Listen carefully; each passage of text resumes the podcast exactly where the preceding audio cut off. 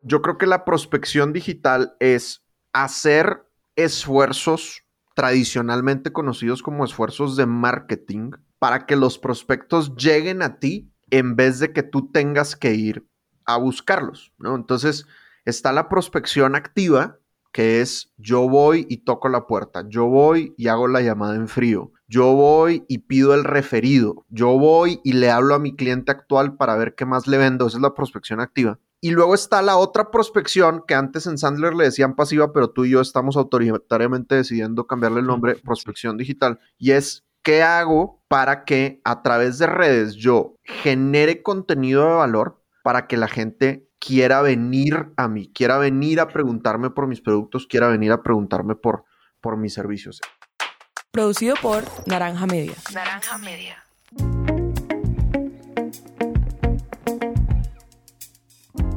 Bienvenidos a Máquina de Ventas, un podcast hecho entre Sandler Training y Emprendete, donde nuestro único objetivo es ayudarlos a ustedes a vender mejor. Es por eso que cada 15 días Dan Macías, director de Sandler Colombia, y yo, Santiago Cortés, director comercial de Naranja Media, nos sentamos a hablar sobre algún tema en particular que sabemos que nos duele a todos los que salimos a vender. Este episodio es uno de los primeros que vamos a hacer sobre este tan solicitado tema. Ustedes no se cansan de preguntar sobre cómo vender valiéndonos de estrategias de marketing digital, la mal llamada prospección pasiva o mejor llamada prospección digital o social selling.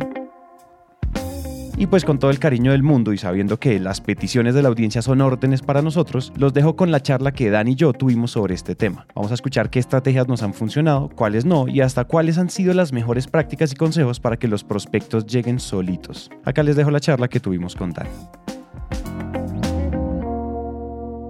Hola a todos y bienvenidos de vuelta a Máquina de Ventas queremos contarles que con Dani y con todo el equipo de Emprendete seguimos muy agradecidos porque seguimos en el número uno de nuestro ranking.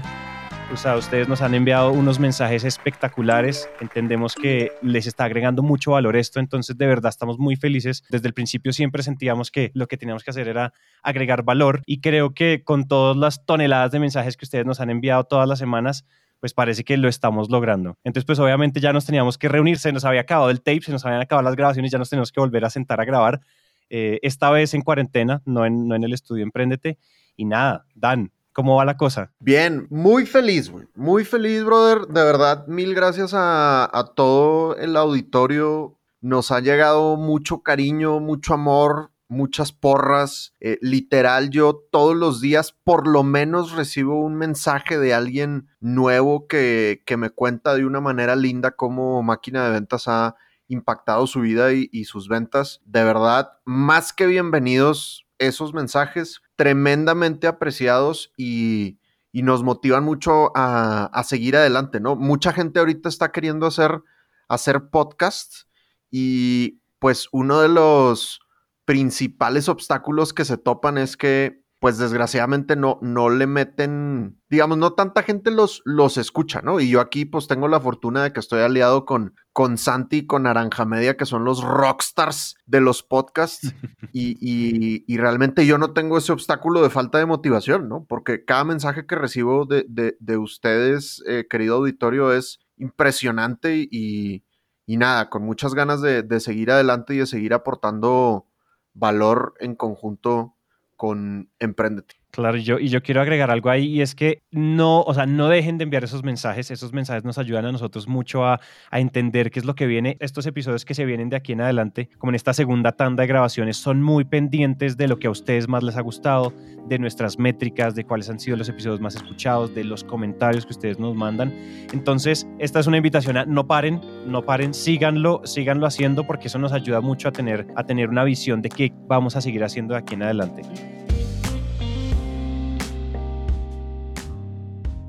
Teniendo eso en cuenta, pues Dan, yo te cuento, o sea, en Emprendente hemos recibido también muchos, muchos mensajes sobre el, ese episodio de prospección que hicimos. Particularmente fue una cosa de locos en nuestros números, pues tú lo sabes, pero también le hablamos en ese episodio, hablamos que les íbamos a contar después, en otro episodio vamos a hablar de prospección pasiva y, de, y no de prospección, ya hablamos, ya tocamos una primera gran parte muy general de, de prospección activa, llamadas en frío, correos en frío, referidos, LinkedIn y demás, pero dejamos como una promesa al aire de Después les hablamos de, en otro episodio, les hablamos de social selling y de prospección pasiva y de marketing en general. Entonces, quiero que dediquemos esta charla a social selling, a, a, cómo vendemos a través de nuestras redes sociales, a través de ejercicios de contenido, de todo eso que es marketing, mandándonos leads calificados para que después nosotros como, como vendedores profesionales saltemos a la jaula a cerrarlos y volverlos clientes. Entonces, Dan, ¿quieres que, ¿por dónde crees que deberíamos agarrar esto? ¿Por dónde nos empezamos a comer este ponqué? Mira, lo primero, güey, es que ese término de prospección pasiva, tú y yo lo vamos a cambiar y vamos a protegerlo con derechos de autor, porque pura madre que es pasiva, güey. O sea, es una chinga, compadre. O sea, hacer marketing digital y hacer social selling requiere demasiada energía, demasiado tiempo. Entonces, pasivo pura, pura más, ¿no? Obviamente el pasivo no viene de que no implique trabajo, sino que implica que la gente llegue a ti pero de todas maneras no me gusta el término porque se puede confundir. O sea, cero, cero pasivo. Entonces, así como fundamos el CoBaby, ahorita nos inventaremos algún, algún término, ¿verdad? Este, prospección digital, güey, o no sé cómo decirlo, pero, pero requiere mucha, mucha disciplina, güey, y mucha, mucha actividad. Oye, tienes razón, sabes que a mí uno de los términos que a nosotros nos gustó mucho y tú los conoces también, son, son aliados tuyos, los, de, los, los del equipo de HubSpot, no solo aquí, sino no solo en Latinoamérica, sino en Estados Unidos.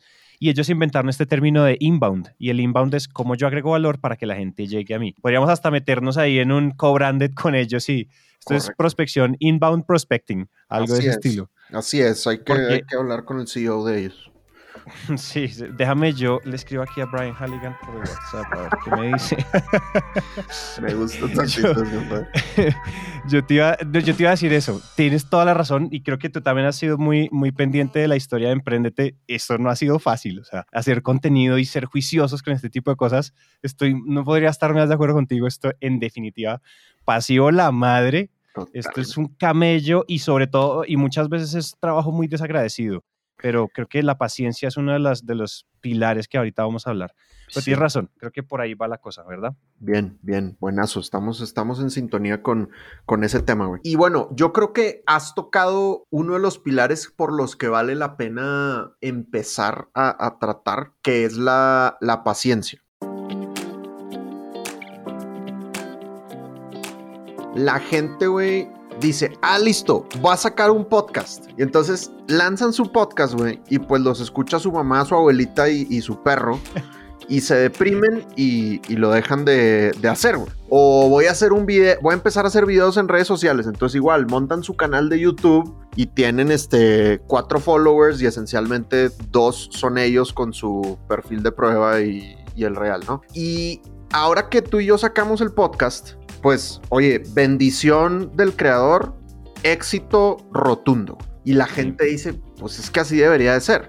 Pero a ver, güey, o sea, yo llegué a Colombia a prospectar como eh, loco, güey, hace seis años. Empecé a hacer videos seriamente hace dos años en redes sociales en donde procuramos subir un video semanal. Gracias a Dios hemos hecho un arduo trabajo de conseguir muchos clientes y el podcast es como el éxito del podcast es la cumbre de toda esa chamba que hay detrás. No se diga, güey, todo lo que ustedes han hecho, güey, ¿no? Entonces, eh, ¿cuántos podcasts han hecho ustedes? ¿Cuánta audiencia han creado? Eh, eh, estimado auditorio, no piensen que va a ser rápido, güey. O sea, realmente yo empecé a, ver, a ver resultados de mi prospección digital serios yo creo que como al año, año y medio de estar eh, posteando contenido de manera recurrente. No sé ustedes, Santi. Sí, no, de acuerdo. Yo creo que eh, hay una cosa muy importante que hay que aclararle a la audiencia y es, esto no es un esquema eh, donde uno entra y hace una cosa y uno saca su podcast, saca su blog, saca su canal de YouTube y esa vaina explota el otro día hay ejemplos y lo que dices, gracias a las bendiciones del creador, esto fue, entre comillas, un, no un overnight success, pero sí un overmonth success. Nos demoramos un mes en, en rankear en, en el top de nuestras categorías, etc. Eso es muy raro de ver.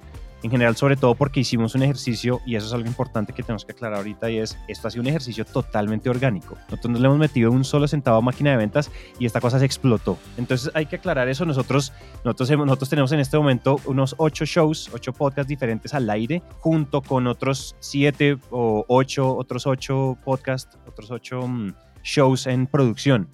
Y ninguno de esos ha sido fácil. Es decir, ejemplos como los que hemos hecho con Bancolombia, con Protección, con, con varias empresas, la cosa no ha sido sencilla. Eso es de darle y de publicar y de seguir agregando valor constantemente. Entonces creo que de acuerdísimo contigo, si uno no es paciente y es difícil ser paciente, sobre todo cuando uno ve que hay gente que se vuelve influencers.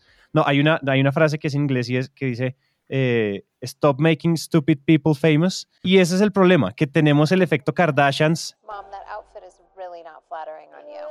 y el efecto gente estúpida en redes sociales que se vuelve muy famosa y se empiezan a volver millonarios con sus, con sus redes sociales y uno siente como esa ansiedad de ¿y yo por qué no? ¿Yo por qué lancé mi podcast y por qué mi podcast no tuvo 20 mil, 50 mil oyentes mensuales en el primer mes?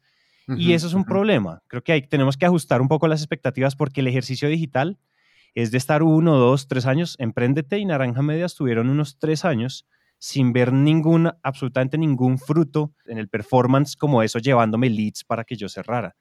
Y puede que eso, puede que eso sea, y lo aclaro, puede que eso haya sido que nosotros hicimos muy mal trabajo antes, tampoco, no va a decir que lo estuvimos haciendo perfecto y no teníamos resultados. Total estrellones en, contra las paredes, esto es de pura experimentación, pero así es, así es. Creo que la paciencia hay que tenerla clara. 100% paciencia y, y, lo otro es la, la constancia, ¿no? O sea, como que mucha gente muy rápidamente se, se, desinfla cuando empieza a postear videos o cuando lanza su podcast o cuando empieza a escribir un artículos de blog y lo hacen con energía, no sé, una semana, dos meses, pero luego pues ya se ocupan con, con otras cosas y al no ver resultados, ahí muere, ¿no? Y, y yo creo que la recurrencia es clave, ¿no? Y una recomendación que yo les hago, estimados vendedores, es empiecen con poquito, o sea, oye, voy a empezar con un post, al, un artículo al mes, un artículo al mes. Dale, papá, pero, pero al mes no falles, ¿no? O sea, porque igual y si dices, voy a empezar con un artículo a la semana o voy a empezar con dos artículos a la semana y no escribes desde que te pedían tareas en la primaria, güey, pues, pues no sé si, si la vas a armar. Entonces empieza con algo más, más relax, pero realmente comprométete a ser recurrente y la gente va a estar esperando ese, ese artículo mensual o ese webinar mensual, ¿no? De hecho, pues cuando, cuando tú y yo hablamos al armar este podcast, pues los dos coincidimos en que cada 15 días era una buena medida, ¿no? Muchos podcasts empiezan semanal y pues la neta, ¿qué horas, güey? O sea, yo creo que no nos hubiera dado la vida y yo creo que si hubiéramos dicho semanal, yo creo que ya hubiéramos fallado. sí tienes razón. Yo quería preguntarte, Dan, cuando tú empezaste a hacer este tema de, redes sociales, marketing digital, ¿hubo algo que, que destacara, como que tú dijeras, uff, cuando empecé a hacer webinars, cuando empecé a hacer esto, no sé, algún momento, esos momentos antes y después, porque como esto es tanta de, experimentación y de ensayar cosas, ¿hubo algún momento así?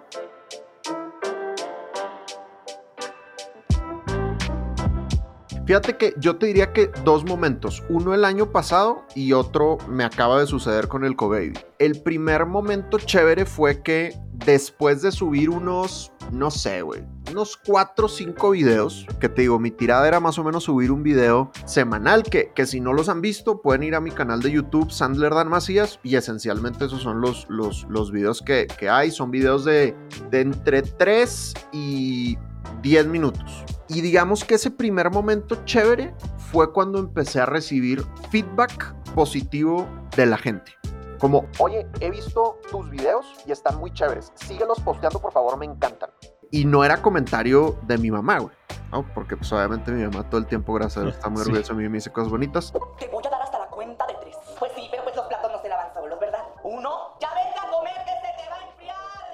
sino era gente como aleatoria, digamos, ¿no? Es más, güey, una vez me pasó, hay un lugar impresionante en Bogotá, ay, ¿cómo se llama, güey? Como Serial Bar, güey, o no me acuerdo cómo se llama. Es el lugar más instagrameable de Bogotá, güey, ahí en la, en la 85. Y entonces... Ah, eh, sí, sí, sí, ya sé que tiene como unas alas pegadas en la pared y eso. Eso, güey, sí, sí, sí, no, no me acuerdo cómo se llama. Eh, entonces, nada, fuimos Teresa y yo ahí a, a cerdear, güey, a empacarle, güey, como donas y cereal con helado y cosas así, güey. Y literal saliendo del baño, me dice un vato, me dice, oye, ¿tú eres Dan Macías? Y yo, "Mm, sí. Me dice, ah, tú posteas videos de ventas muy chéveres en redes. y yo de que, güey, este es mi primer gran momento de fama, güey. Y se está dando en el lugar más instagrameable de Bogotá, güey. O sea, gran triunfo, güey. Me explico. Entonces, cuando empecé a recibir feedback de la gente, de gente desconocida, ahí fue cuando dije, esta madre está funcionando. Hay que seguirlo haciendo porque está funcionando. Ese fue un primer momento.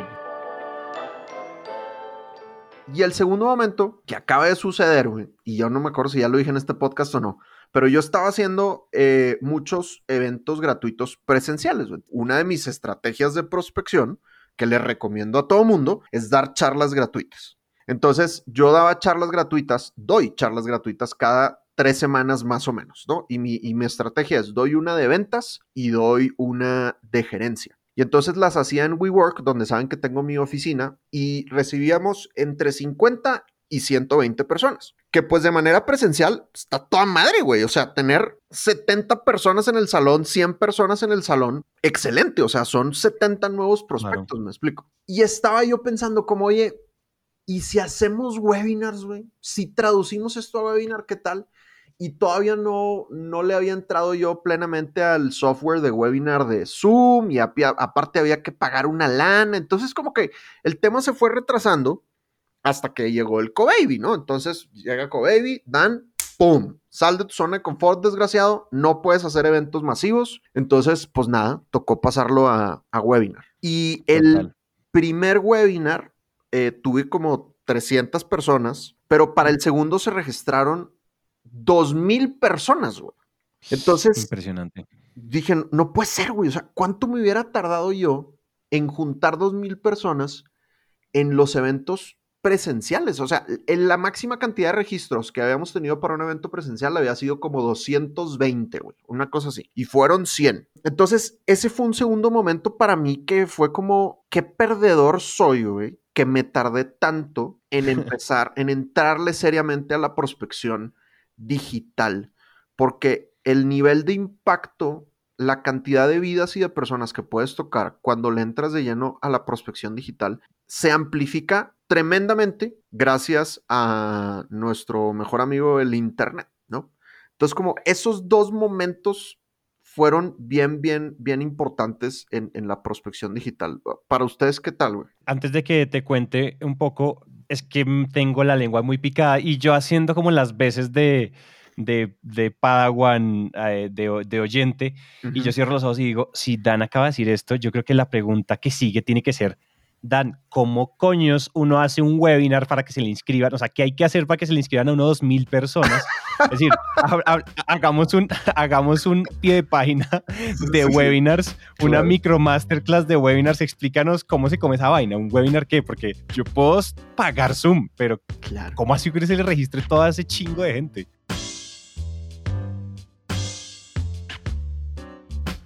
Sí, sí, eso es- tienes toda la razón, güey.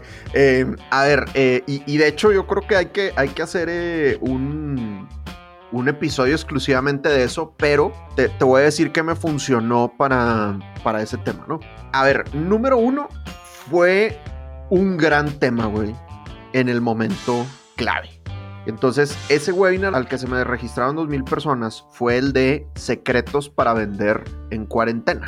Y entonces, Claro. como empezaba el Co-Baby, yo dije, oye, pues hay que hacer algo para pues, pa ayudar a la, a la gente, güey, ¿no? Este, y obviamente, pues no, pues no puedo cobrar porque pues la gente ahorita está, eran literal las primeras semanas de cuarentena, entonces todos estábamos paralizados, o sea, todos estábamos como, como, ¿qué está pasando, güey? Entonces dije, pues déjame armo algo, y entonces armé secretos para vender en cuarentena, y dije, los webinars generalmente son de una hora, pues me voy a poner un poquito más narcisista, güey, entonces dije, cuatro horas de Dan Macías, papá, ¿no? Entonces...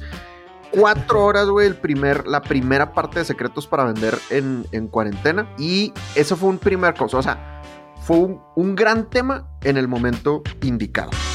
Número dos, güey, que también fue, fue sin querer también. Un cliente, yo tengo un cliente que, quiero y que aprecio mucho, que es la gente de Siderúrgica de Occidente en, en Cali, venden, venden acero y son lo máximo, los amo. Y ellos dijeron, oye, pues nosotros tenemos, nosotros necesitamos aprender a vender en cuarentena, pero nuestros clientes también necesitan aprender a vender en cuarentena. Y entonces los vatos, sin pedirme permiso, se armaron un diseño en donde decía, Sidoc invita, te invita a secretos para vender en cuarentena, cuatro horas de taller gratuito con Sandler, la empresa de entrenamiento de ventas más grande del mundo. ¿no? Entonces ya que armaron el diseño, me lo mandaron. Me dice, Dan, ¿qué opinas de esto? ¿Nos dejas invitar a nuestros clientes? Y yo, pues, obvio, güey. O sea, gran favor que me haces. O sea, adelante, brother. Y entonces mandaron por WhatsApp la invitación. Y ese día, güey, nada más de clientes de estos vatos, se registraron 500 personas. Y, y todo esto sin meterle un peso de ads, ¿no? Entonces, la, la estrategia, digamos aquí, replicable que yo les comparto es, pues, inviten a sus clientes a que inviten a sus clientes, ¿verdad? O sea, los clientes de tu cliente muy probablemente están interesados en tu contenido. Si tú de alguna manera les los animas a que inviten a sus clientes, pues vas a duplicar, triplicar, cuadruplicar tu, tu audiencia. Fíjate, de un solo cliente que yo tengo, 500 personas se registraron. Entonces, pues obviamente dije, gran idea, déjame le hablo a dos, tres clientes clave que también tienen muchos clientes y pues les propongo que inviten a, a sus clientes, ¿no? Y, y, ahora una de las estrategias que, que estoy haciendo es que clientes queridos, que aprecio y que también ellos ven el valor en Sandler, pues estamos haciendo alianzas para hacer webinars en, en conjunto. Entonces hicimos, por ejemplo, uno exclusivo para clientes y amigos de, de Zika Colombia, ¿no? Y, y, mañana voy a hacer uno con Mercado Libre y la otra semana voy a hacer uno con amigos de Red Hat, ¿no? Entonces, digamos que esa es la estrategia que yo les, les comparto a ustedes. Contenido valioso que tú tengas, ve con tus clientes y diles, oye, si a tus clientes o a tus aliados o a tus proveedores les sirve mi contenido, ¿por qué no hacemos algo en alianza que te pueda servir? Uh -huh. ¿no? Y, lo, y lo cobrandeamos. Y ha sido un hit y pues el aumento en audiencia ha sido absurdo, güey. O sea, si no es hoy, es mañana, llegaremos a 5 mil seguidores en Instagram cuando empezamos la cuarentena con 2 mil. Mi base de datos ha pasado de 4 mil a más de 10 mil correos solo en, en la cuarentena, güey buenazo, güey. La verdad es que yo estoy muy bendecido muy bueno. por, la, por, la, cuarentena, con mucho cariño, amor para todos. Espero que estén todos saludables, que sus seres queridos estén saludables. Pero pues la verdad, la cuarentena nos ha sacado de la zona de confort de una manera chévere con resultados bien, bien bonitos, güey, bien positivos. Yo creo que para nosotros, ¿cuál ha sido, cuál ha sido esos momentos antes y después? Y es que lo único, nosotros, los que conocen un poco la historia de Emprendete, saben que nosotros dimos muchas vueltas con un podcast muy escuchado, pero que no daba un centavo. Nosotros no sabíamos cómo sacarle un dólar a, a, nuestra audiencia, un dólar a los que quisieran pagar por esta audiencia. Bueno, o sea, estábamos medio perdidos. Uh -huh. Y nosotros nunca paramos de hacer episodios, nunca paramos de hacer episodios, nunca paramos de hacer episodios. Y creo que el gran punto de quiebre en donde nosotros nos damos cuenta que definitivamente hay algo especial acá es cuando nosotros nos volteamos y hacemos algo que en tres años casi, casi cuatro años no habíamos hecho nunca y era hablar con la audiencia. Por allá un mentor, el, director de 500 Startups México, Santiago Zavala, nos dice, ¿por qué no se voltean y le preguntan a su audiencia por qué ellos los aman a ustedes. Pregúntenle esa pregunta, invítenlos a un café y pregúntenles eso. Y creo que en términos de, ya, ya viene la lección, pero creo que ese momento fue un cambio abrupto en nuestra historia, porque cuando nos, es cuando nos volteamos, nuestra audiencia nos dijo, miren, nosotros amamos de ustedes esto particularmente. Y, y, el, y lo que nos dijeron fue, amamos el storytelling, la forma en que ustedes cuentan historias. Entonces, claro, cuando nosotros decimos, ah, ok, o sea, la gente está con nosotros es por nuestra forma de contar historias, ahí la cosa da un vuelco porque ya sabemos dónde hacer doble clic, en dónde gastarnos nuestro poco dinero que teníamos para invertir, en dónde nosotros queremos monetizar, en dónde queremos generar, eh, eh, generar reconocimiento y generar un diferencial. Y es, oiga, yo no amo ni su plataforma, yo no amo su página web, yo no los amo, yo no amo nada sino su storytelling y la personalidad de marca que ustedes tienen. Entonces, para mí es importante, creo que ahí hay una primera lección que yo diría para el auditorio y es, es muy importante pedir feedback. Para mí siempre hay una frase de Jack Canfield que dice que el feedback es el desayuno de los campeones y yo creo firmemente en esa, en esa frase. Y yo, si uno no está pendiente todo el tiempo de preguntarle a su audiencia, oiga, esto gusta, esto no, ustedes qué piensan. O sea, y uno de los momentos que yo creo que, que es importante y tú lo haces en todas las clases que nosotros tenemos es, bueno, gente, ¿qué se llevan de esto? ¿Qué aprendieron? ¿Qué les gustó? ¿Qué no les gustó? Y es un constante feedback para estar constantemente sabiendo uno en dónde es bueno y en dónde no. Y decidir si uno quiere ahondar en lo que es bueno o tratar de mejorar en lo que no es bueno. Pero eso es súper importante y ahí, eso fue un momento parte aguas totalmente empezamos a volvernos maestros de storytelling, maestros de construir episodios enganchadores, de saber entrevistar muy bien, de saber echar los cuentos y nuestro engagement, nuestras descargas, todo se disparó, Dan, tú no te imaginas, eso fue impresionante. Y más o menos, y unos meses después de ese, de ese momento, firmamos un contrato con Bancolombia, que fue nuestro primer, primerísimo, primer cliente. Eh, y yo, yo siempre he dicho que también nosotros fuimos muy bendecidos por ese primer cliente, porque una cosa es que tu primer cliente sea eh, tu tío, tu mamá, tu perro, tu abuelita con su, con su, con su pensión pagándote tus, pagándote tus productos. Y otra cosa es que el banco más grande, uno de los bancos más grandes de Latinoamérica, sea tu primer cliente. Entonces, claro, ahí qué pasó. Nosotros dijimos, nos tenemos que romper el lomo por este cliente y generar un efecto muy inbound. En ese momento no sabíamos qué iba a pasar, pero hoy en día yo te puedo decir con certeza que del 50%, el 50 o 60% de los leads calificados que llegan a mí, así porque simplemente me escriben de la nada, es porque son fans de Innovación Bancolombia, el podcast de innovación que, que hace el que hace mercadeo slash innovación en Bancolombia que lo hacemos nosotros. Y, y, ahí siempre decimos como hola a todos y bienvenidos a Innovación Colombia, un podcast producido entre Emprendete y Bancolombia, entre Bancolombia y Emprendete. Y la gente cuando, o sea, si un tomador de decisiones, si alguien en alguna empresa está escuchando eso y dice, oiga, yo quiero tener el podcast, un podcast como el de Bancolombia, pues simplemente levantan el teléfono y a la semana estaba, estoy reunido con ellos. Ese fue un momento en donde el performance de nuestro social selling y el contenido que estábamos haciendo fue una cosa espectacular. Muchas veces creo que eh, uno puede crear contenido, o sea, la mejor publicidad suele ser un trabajo bien hecho. Y por ejemplo, yo creo que tú, tú te has apalancado muy bien en decirle a, tu, a, la audiencia como, oigan, la gente antes y después de Sandler tiene unos números impresionantes. Yo, o sea, como por ejemplo, para la muestra un botón, yo, o sea, naranja media antes y después de Sandler, es impresionante. Nosotros tuvimos, acabamos de cerrar el mes de ventas más grande de la historia de la empresa en los últimos 40 días. Eh, fue una cosa impresionante. Sí, o sea, yo te había contado eso. Te estoy breaking news a ti, esto tú no lo sabías, pero cerramos una, o sea, fue una cantidad de cierres ridículos. Creo que en este momento producción está sudando frío porque pues toca empezar a, a operar, a operar todo lo vendido. Gran problema, güey.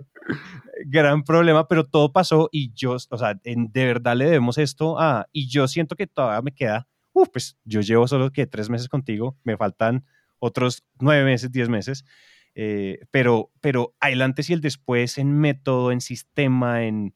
No, es una cosa impresionante. Entonces eso fue lo que pasó. Cuando uno usa los casos de éxito de sus clientes como contenido, pero no contenido de caso de éxito, mira cómo nos va de bien, sino, oiga, miren, déjeme contar su historia, déjeme, déjeme hacer contenido con usted, déjeme usarlo un poquito de, de protagonista. No el protagonista soy yo, sino que el cliente es mi protagonista y crear contenido alrededor de eso.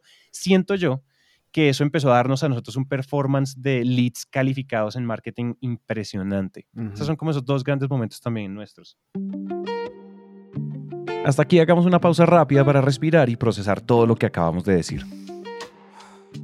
Entonces, lecciones hasta ahora. La paciencia es la virtud más rentable cuando se quiere hacer prospección digital o social selling. Si ustedes quieren resultados instantáneos, pues esto es un gran error. Así que si ustedes son millennials o centennials y son de esos que les gusta todo para allá, recapaciten y entiendan que las mejores cosas en la vida toman tiempo. Por otro lado, la constancia y la consistencia. En el mundo de las redes el ruido que hay es casi infinito, todo el mundo tratando de diferenciarse. El truco para cortar el ruido siempre será ser consistente. Háganle una promesa a la audiencia y cumplan con esa promesa. Esa es la forma de cortar el ruido. No se trata de ser virales una vez, se trata de comenzar a construir una base de fans que sean fieles a nuestro contenido siempre. Primero vienen 10 personas, después 100, después 1000, después 50 mil y así sucesivamente. Finalmente, sus clientes también pueden ser sus mejores aliados para crecer esa base de fans, siempre y cuando lo hagan transparente y agregando valor. Y bueno, ahora sí sigamos con la charla.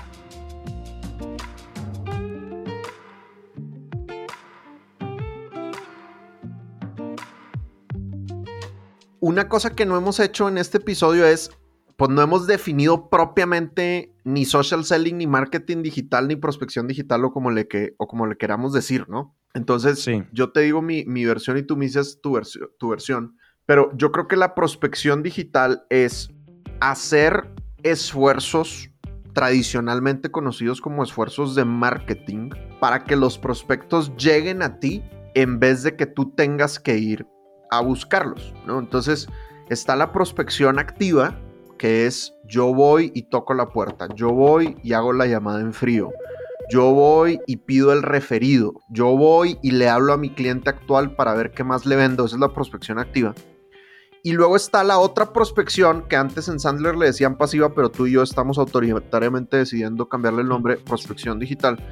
Y es, ¿qué hago para que a través de redes yo genere contenido de valor para que la gente quiera venir a mí, quiera venir a preguntarme por mis productos, quiera venir a preguntarme por, por mis servicios. Esa sería mi, definición. ¿Qué opinas? Yo estoy, estoy de acuerdo. Yo quisiera como agregarle patas a esa definición y es que a nosotros una vez cuando estuvimos, el primer contrato que tuve en Prendete, ni siquiera creo que ni siquiera estábamos, bueno, ya estábamos constituidos hace ya muchos años, fue con Impulsa y con Harvard y nos fuimos a Boston a cubrir un evento que hacía Harvard y obviamente eso fue súper mal cobrado. O sea, tú vieras cómo hicimos ese proceso de ventas y te vomitas. Pero bueno, digamos que por ahí había que pasar. Eh, y allá, cuando entrevistamos a Daniel Eisenberg, el, el, autor de Contrarian Entrepreneurs, el tipo que es un profesor de Babson, que es una escuela de, de negocios de las más reconocidas del mundo, el man nos dijo, miren, los emprendedores cuando salen, cuando salen al, al, al, mundo tienen que entender que no solo tienen que agregar valor, es decir, no solo tienen que ir a, a, a, tener miles de usuarios, sino que también tienen que capturar valor. Entonces, ¿yo qué pata le pondría a esa definición de social selling? es, el social selling es cómo agregamos valor a través de diferentes formatos de contenido, agregamos valor consistente y constante, y después tenemos una estrategia definida para capturar valor. Es decir, no sé, al final del podcast decimos, oigan, si ustedes se quieren entrenar con Dan Macías, les llevamos agregando valor durante una temporada entera pues si quieren explorar con, o sea, con quién se quieren entrenar en ventas, pues digamos que nos merecemos el primer puesto para que ustedes exploren. Entonces, llamen a Dan y échenle un DM o escríbanle por LinkedIn. Es decir, saber que de, los oyentes, por más que nosotros no estamos haciendo, esto no es un comercial y esto no es un, eso no es un tema de, hola, nuestros servicios son estos y estos y los otros, yo bailo, yo hago malabares, sino que esto es simplemente agregar valor y eventualmente cuando la gente vea, vea el valor suficiente y llegue el momento en sus vidas de tomar una decisión hacia el servicio o el producto de uno, ahí es que uno tiene que tener una estrategia montada para reclamar ese valor. Entonces creo que yo le, le, le agregaría eso es tener un motor que capture porque finalmente, ¿qué pasa si de pronto eh, al final de estos webinars que tú haces, 2.000 personas, ¡ah! Enloquecidas, se te desbordó Zoom. Yo vi varias veces en Instagram que se te desbordó Zoom y te tocó poner a la gente ahí en Instagram Live. Bueno, esos son los buenos problemas. Eh, y, y, al final, o sea, uno al final de tus eventos, yo también lo he visto en tus eventos en vivo y es, oigan, señores, al final del evento uno hace un call to action uno dice, el que quiera explorar más, bienvenido, saquemos una cita o ese tipo de cosas. Y si uno sabe cómo capturar valor, pues no simplemente está haciendo contenido filantrópico, sino que uno también, pues, hey, yo agrego valor, pero pues mi empresa también tiene que vivir y tiene que sobrevivir y crecer. Entonces creo que por ahí va, yo le agregaría esa pata, creación y captura de valor.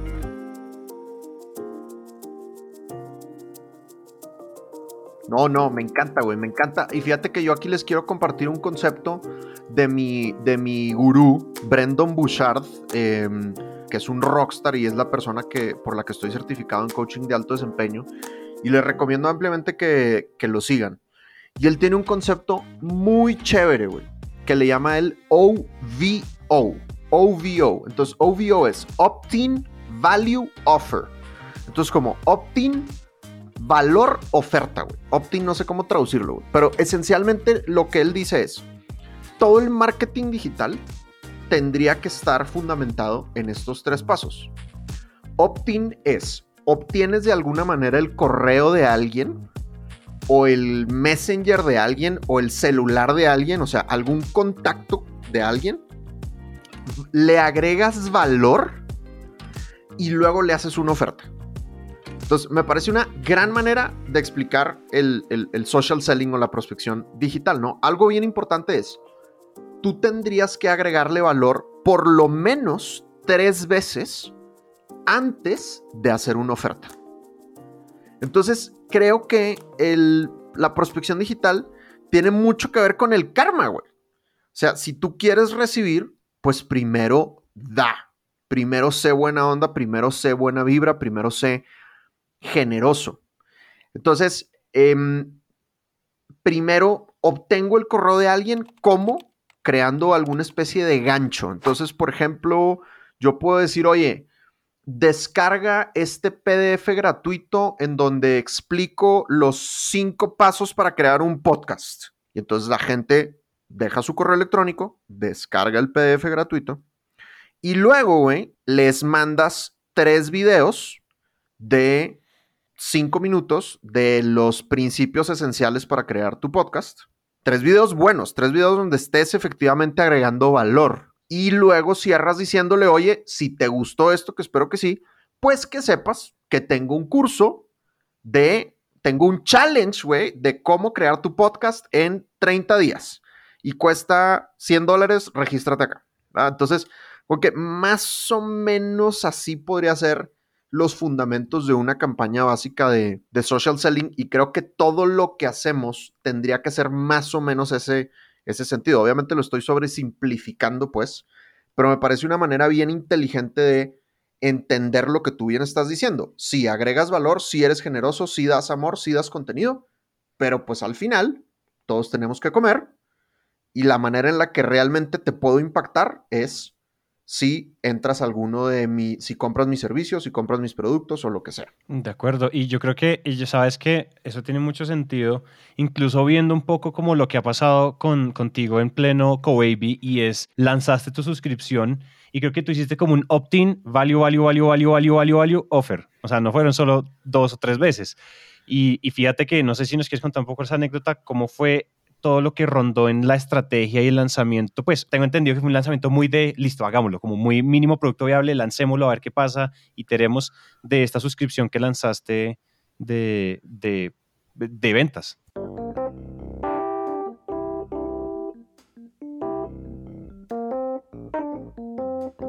Fíjate que esta fue bien, fue súper sin querer, güey. O sea, qué estrategia ni qué nada, güey. O sea, literal fue, fue sin querer, pero después sacando las lecciones, o sea, a ver, les cuento lo que, lo que pasó muy rápidamente. En mi, yo tengo una suscripción que se llama Ventas de Alto Desempeño con Dan Macías, ¿no? Entonces es un producto que tengo que cuesta 49 dólares al mes y consiste en coaching grupal conmigo una hora y cuarto al mes o una hora y media al mes, ¿no? De hecho, ayer tuve la, la sesión de este, de este mes y es súper chévere. Entonces, algunas personas que no quieren entrar a los cursos más caros, digamos, pues tenemos esta alternativa, que es una alternativa muy chévere. Y la lancé el año pasado. Y la promociono de vez en cuando, ¿no?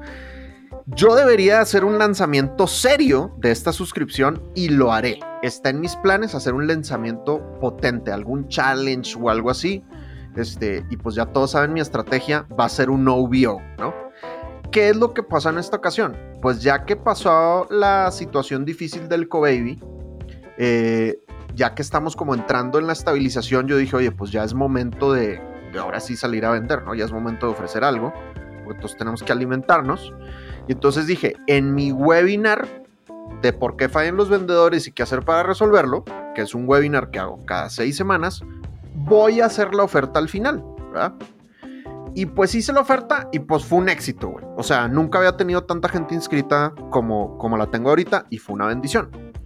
Y entonces yo decía, oye, ¿qué onda, güey? Porque el año pasado hice yo un, un, mega lanzamiento, una masterclass de seis días para vender esta suscripción. Y entonces hice seis días, todos los días de 7 a 8 de la noche entregando contenido de valor. Y al final hice, según yo, mi super mega oferta mi meta era cerrar a 50 personas, cerré a 5, güey. O sea, súper deprimente, güey, ¿no? Pero bueno, gran aprendizaje. ¿Cuál fue la diferencia en esta ocasión? Que gracias a Dios cerré muchos más que 5, que había estado haciendo mucho value, ¿verdad? Había estado entregando mucho valor durante la cuarentena, güey. Nunca con la intención de que me ayudara para cerrar la suscripción, pero pues hicimos, o sea, yo el, mes pasado hice como 20 horas de webinars gratuitos, güey. Em, porque era el, momento para hacer webinars gratuitos, pues porque la, audiencia necesitaba los, los, webinars y la gente está muy, muy agradecida. Entonces, lo que pasó fue que crecimos la comunidad y pues mucha gente que ya me había estado siguiendo en los webinars gratuitos dijo, pues estaba pensando que qué más tiene este güey para ofrecer, ¿no? Entonces, en el momento en el que yo dije, tengo esto, pues algunas personas que se les alinearon los astros en ese momento dijeron, buenísimo, le entro, papá, ¿no? Entonces, hice el OBO, pero lo hice sin querer. Entonces, en todos esos webinars que yo estuve haciendo gratis, que estuve agregando valor, pues a fin de cuentas, la gente fue estando contenta y agradecida, y entonces cuando ofrecí algo, ¡pum!, la gente lo, lo captó, ¿no? Pero creo que es algo, creo que es algo muy circunstancial por la cuarentena, y creo que no es algo que va a poder hacerse de esa manera desorganizada en donde ahora, pues gracias a Dios, las cosas se dieron, sino que hay todos unos métodos muy estructurados que hay que seguir para hacer estos lanzamientos y, y ser exitoso de manera constante en los lanzamientos, ¿no? Ahora te digo, se alinearon los astros y gracias a Dios nos funcionaron, pero no recomiendo que lo hagan de la manera tan caótica como yo lo hice. Puede que ese lanzamiento de Dan haya sido caótico, pero de igual manera responde a una estrategia de dar. Acuérdense que la clave es dar, dar y dar, pero tener un método para recibir. El gran punto aquí es ese, más allá de un método específico que tocaremos en otros episodios, aprendan a dar y verán que solo con eso las cosas comienzan a cambiar. Y miren les cuento, cuando en Emprendete comenzamos a hacer episodios, no estábamos ni cerca de estar pensando cuáles iban a ser nuestros motores de captura de valor, ni nuestro OVO. Solo estábamos pensando en contar buenas historias de negocios y servir de guía para los emprendedores latinoamericanos. Fue después de varios cientos de miles de oyentes que decidimos entender cómo capturar valor. Ahora ya para comenzar a cerrar este episodio hablamos sobre esas malas prácticas, estos pecados capitales del mundo del social selling o la prospección digital. En experiencia personal y en experiencia de terceros, ¿cuáles creen que son los errores clásicos eh, por los cuales la gente se termina rindiendo en esto, termina no siendo constante? Bueno, este tipo de cosas. ¿Cuáles crees que son como esas malas prácticas, esos, esos aléjese, keep out, no pase por aquí, esas malas prácticas en el social selling y en estrategias de, de redes sociales y contenido y demás. ¿Crees que en esta prospección digital hay como, hey, cuidado con eso, estos pecados capitales son muy, son muy tentadores, pero aléjese de ellos? ¿Sientes que hay algo de ese estilo?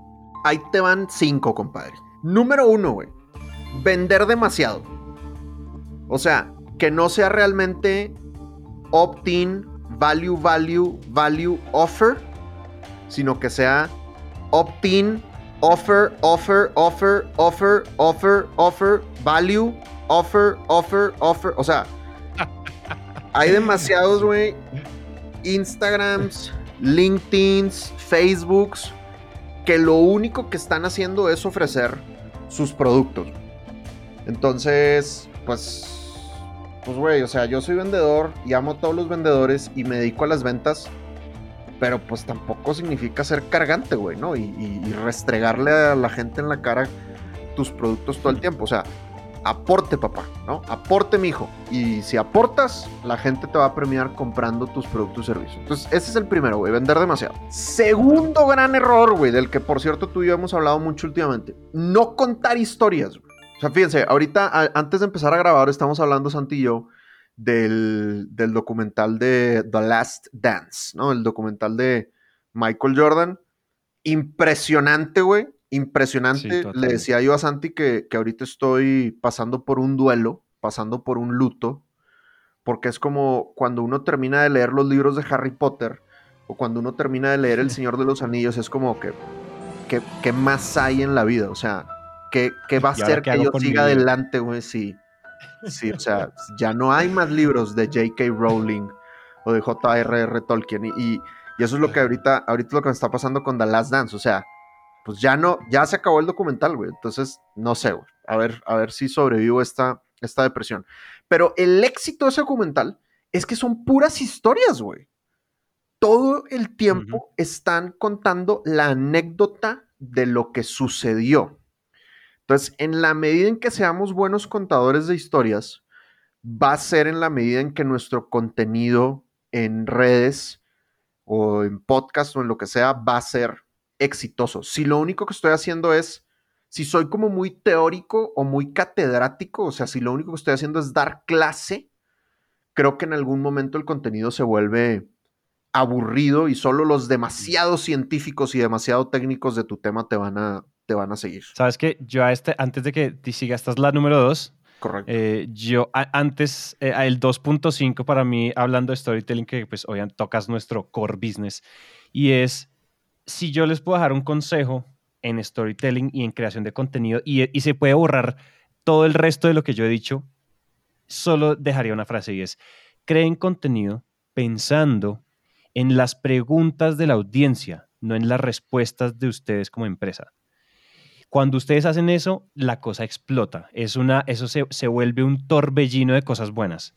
Pero ¿qué pasa? Todas las empresas y todos los vendedores y todos los de marketing quieren es empujar producto y empujar mis respuestas y empujar lo, lo, duro y lo interesante y lo bonito que soy yo, en vez de preguntarse cuáles son las preguntas de la audiencia y en, qué, en cuáles de esas preguntas yo tengo algo para aportar y para ayudarles a resolver. Si uno lo hace desde ahí, la cosa cambia totalmente. Siempre enfóquense en las preguntas de ellos, que fue nuestro gran twist, nuestro gran epifanía hace tanto tiempo, en vez de andar empujando sus respuestas, porque respuestas tiene todo el mundo, pero las preguntas son las verdaderamente especiales. Y así es que desde esas preguntas es que uno construye buenas historias. Me encanta, güey. Buenazo. Sí, total. 100% de acuerdo contigo. Sí. Súper. Continuar. Eh, en la número 3. Número 3.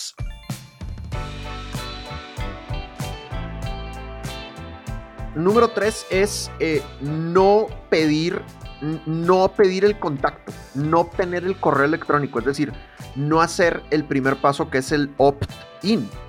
Entonces, siempre que yo estoy haciendo contenido, tengo que asegurarme de captar el correo electrónico de la gente, porque eso es lo que me va a mantener en contacto con ellos. Creo que en algún momento el exceso de email marketing nos hizo como asquearnos un poco del correo. Y luego cuando llegaron las redes sociales como que dijimos, el correo ya pasó de moda, pero güey, o sea, todas nuestras cuentas de celular requieren un correo. Nuestro Facebook requiere un correo electrónico, o sea, la comunicación corporativa en su mayoría sigue siendo por correo electrónico, el correo sigue estando tremendamente vivo y siempre y cuando tus correos aporten valor, la gente va a estar agradecida con tus correos electrónicos. Total pero asegúrate de captar el correo. O sea, si tú haces un webinar, pero no pusiste el registro y no tienes los correos, pues güey, la neta te estás perdiendo el contacto de demasiadas, demasiadas personas, ¿no? Entonces creo que ese es un, tercer error, dar contenido, pero no estar recibiendo los contactos de la gente para poder mantenerte, eh, mantenerte con ellos, ¿no? Entonces es un tercer error. Y luego, cuarto error, güey, no hacerlo por perfeccionista. O sea, es que no tengo la mejor cámara, es que no he comprado luces, es que no tengo micrófono. Güey, cualquier celular ahorita te graba un video decente. O sea. Sí, total. No, no, no hagas bronca, compadre. O sea, realmente no. todos tenemos contenido valioso por generar. Todos, güey. Todos en este planeta tenemos contenido valioso por generar pensamos, no, lo que pasa es que ya hay muchos expertos en mi tema. Sí, güey, pero tú tienes que entender algo, güey. La gente paga por perspectiva. La gente no paga por la teoría, paga por cómo tú explicas la teoría. La gente paga por cómo tú vives la teoría. La gente paga por las herramientas que tú hiciste para aplicar esa teoría. Entonces, pues cursos de ventas hay muchos. Y yo tengo mucha competencia, varios tremendamente buenos, y a algunos les gusta mucho Sandler. A otros les gusta mucho otros pelados, güey. Lo importante es entender que no porque, que no solo una persona puede hablar de un tema. o sea, ¿cuánta gente habla de salud, güey? ¿Cuánta gente habla de nutrición? ¿Cuánta gente habla de ejercicio? y todos tienen cierto nicho en el mercado. Entonces, no te frenes por pensar, es que ya hay mucha gente hablando de Linux. Sí, pero es que nadie tiene tu perspectiva. Hay 7 mil millones de personas en este planeta y solo hay un tú, completamente original y diferente. Y esa perspectiva tiene mucho valor y hay mucha gente que lo que necesita en esta vida es que tú les hables. Y si no haces tu contenido, nunca te van a escuchar y van a seguir por la vida sin encontrar el rumbo porque tú no te animaste a contar tu historia. Entonces, ese es el cuarto error, ¿no? No hacerlo por querer ser demasiado perfeccionista y como por no, por no animarte, ¿no? Y el último error es lo contrario, güey, que es que tu contenido no sea bonito, ¿no? Aquí hay que tomar en cuenta que Instagram, por ejemplo, pues sí valora, güey, el diseño gráfico de tus posts. Entonces, sí, y, valora la calidad de tus fotos. Entonces, si tú no eres buen fotógrafo o si tú no eres buen diseñador, pues te presento una herramienta que se llama Canva, que es increíble y maravillosa. Googleala si no has escuchado hablar de ella. Canva, C-A-N-V-A. Y tiene unos diseños espectaculares. Es gratuita, güey, además. Digo, hay una versión paga, pero la versión gratuita es más que suficiente. Y puedes hacer diseños súper bonitos sin ponerte creativo, ¿no? Entonces, está bien no ser perfeccionista, pero pues tampoco va a hacer cosas demasiado feas, Yo quisiera agregar algo también a, un, sexto error que yo siento que pasa mucho y, y, mucha gente que se acerca a nosotros nos pregunta eso y es, pero ¿qué tengo que tener para empezar? Y, en general, creo que para empezar, y uno de los consejos que nosotros hemos seguido mucho es hay que empezar y hay que empezar y hacer y hacer y hacer y uno va perfeccionando las cosas sobre el camino porque, eh, o sea, en definitiva el marketing digital es 90% experimentación. El otro 10% será pauta y el otro 10% son otro tipo de cosas, pero si uno no está experimentando y va midiendo y va entendiendo qué es lo que hay que hacer, pues no va, no va a tener los insights poderosos para después hacer doble clics o de pronto a, eh, estructurar mejor una estrategia yo siento en definitiva que uno lo que tiene que hacer es empezar.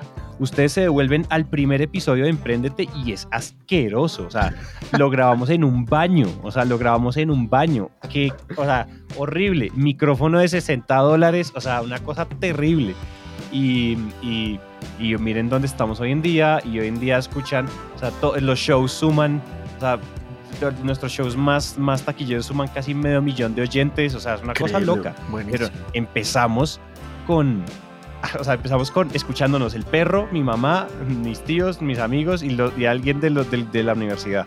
Y ya. Pero había que empezar con algo. Y ustedes se devuelven y dicen, uy, pero ¿qué es esto? O sea, si la gente nos, o sea, si alguien nos compró por oír esos primeros podcasts, te digo que eso sí es amor puro porque no, no estaban bien hechos. Pero va por ahí, es empezar, o sea, como como shut up and start, o sea, como cállese y comience a hacer las cosas, porque si uno, o sea, si uno quiere medir y experimentar, pues eso solo se hace si uno hace cosas. Yo no mido algo que no hice por pura lógica, suena estúpido, pero yo necesito poner cosas allá afuera para saber cómo les va allá afuera. De acuerdo. De acuerdo, de acuerdo. Oye, y sabes que me haces pensar que una cosa que la gente no hace, y no sé si incluirlo como séptimo error o no, pero es que, o sea, hay un momento donde hay que meterle ads, güey yo creo que hay un momento donde hay que meterle lana, o sea, realmente son, estamos en una época donde los algoritmos de las redes sociales pues favorecen al que le mete publicidad, realmente, ¿no? Antes era muy fácil, tal vez por ejemplo ahorita TikTok está todavía en la situación orgánica, pero realmente Instagram ya no tanto, Facebook para nada, güey, o sea, si tú no le pagas a Facebook, o sea, ni tu madrina ve tus posts. Entonces, em, ser inteligente y ser consciente y no, no depender exclusivamente del orgánico, la ventaja que tenemos particularmente en Latinoamérica es que los ads son baratos, güey. Entonces, o sea, empieza con poquito, güey. Empieza con, no sé, un dólar al día, güey. Cinco dólares al día o lo que sea, pero esos posts que son particularmente exitosos, mételes billete para que empieces a llegar a audiencia que no, que no te conoce. La audiencia que ya te conoce ya la tienes, ¿no? Tus amigos, tus clientes, tus proveedores, ya, esos ya los tienes. Pero si quieres generar nuevos prospectos, pues llega un momento donde le vas a tener que, que meter billete.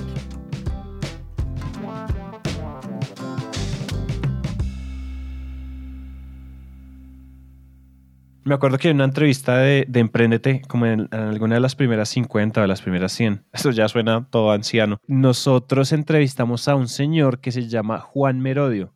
Es como un medio experto en marketing digital que trabaja, vive en México, pero es español. Y él nos contaba y él decía en un momento, como en esas 10 en esas 10 cosas que elegimos que no pueden faltar en una estrategia de, de marketing digital, él dijo muy claramente, si tú no estás pagando, no estás en nada.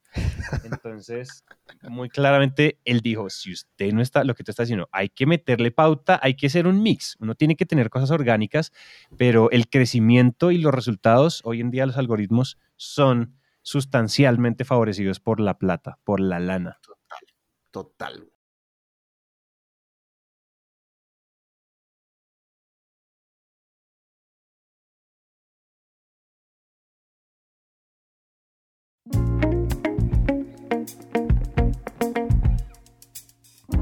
Con eso llegamos al final de este episodio. Recuerden que si sienten que esto le puede servir a un amigo o a un colega, no duden en enviárselo. La gracia es que cada vez seamos más vendedores y emprendedores haciendo las cosas bien hechas. Recuerden que si quieren hablar con Dan, conéctense en LinkedIn o en Instagram como arroba Sandler. Y si quieren hablar conmigo, por LinkedIn también o por Instagram en arroba. Hasta acá llegamos hoy. Un abrazo para todos. Gracias por llegar hasta acá y nos vemos en 15 días. Chao, chao.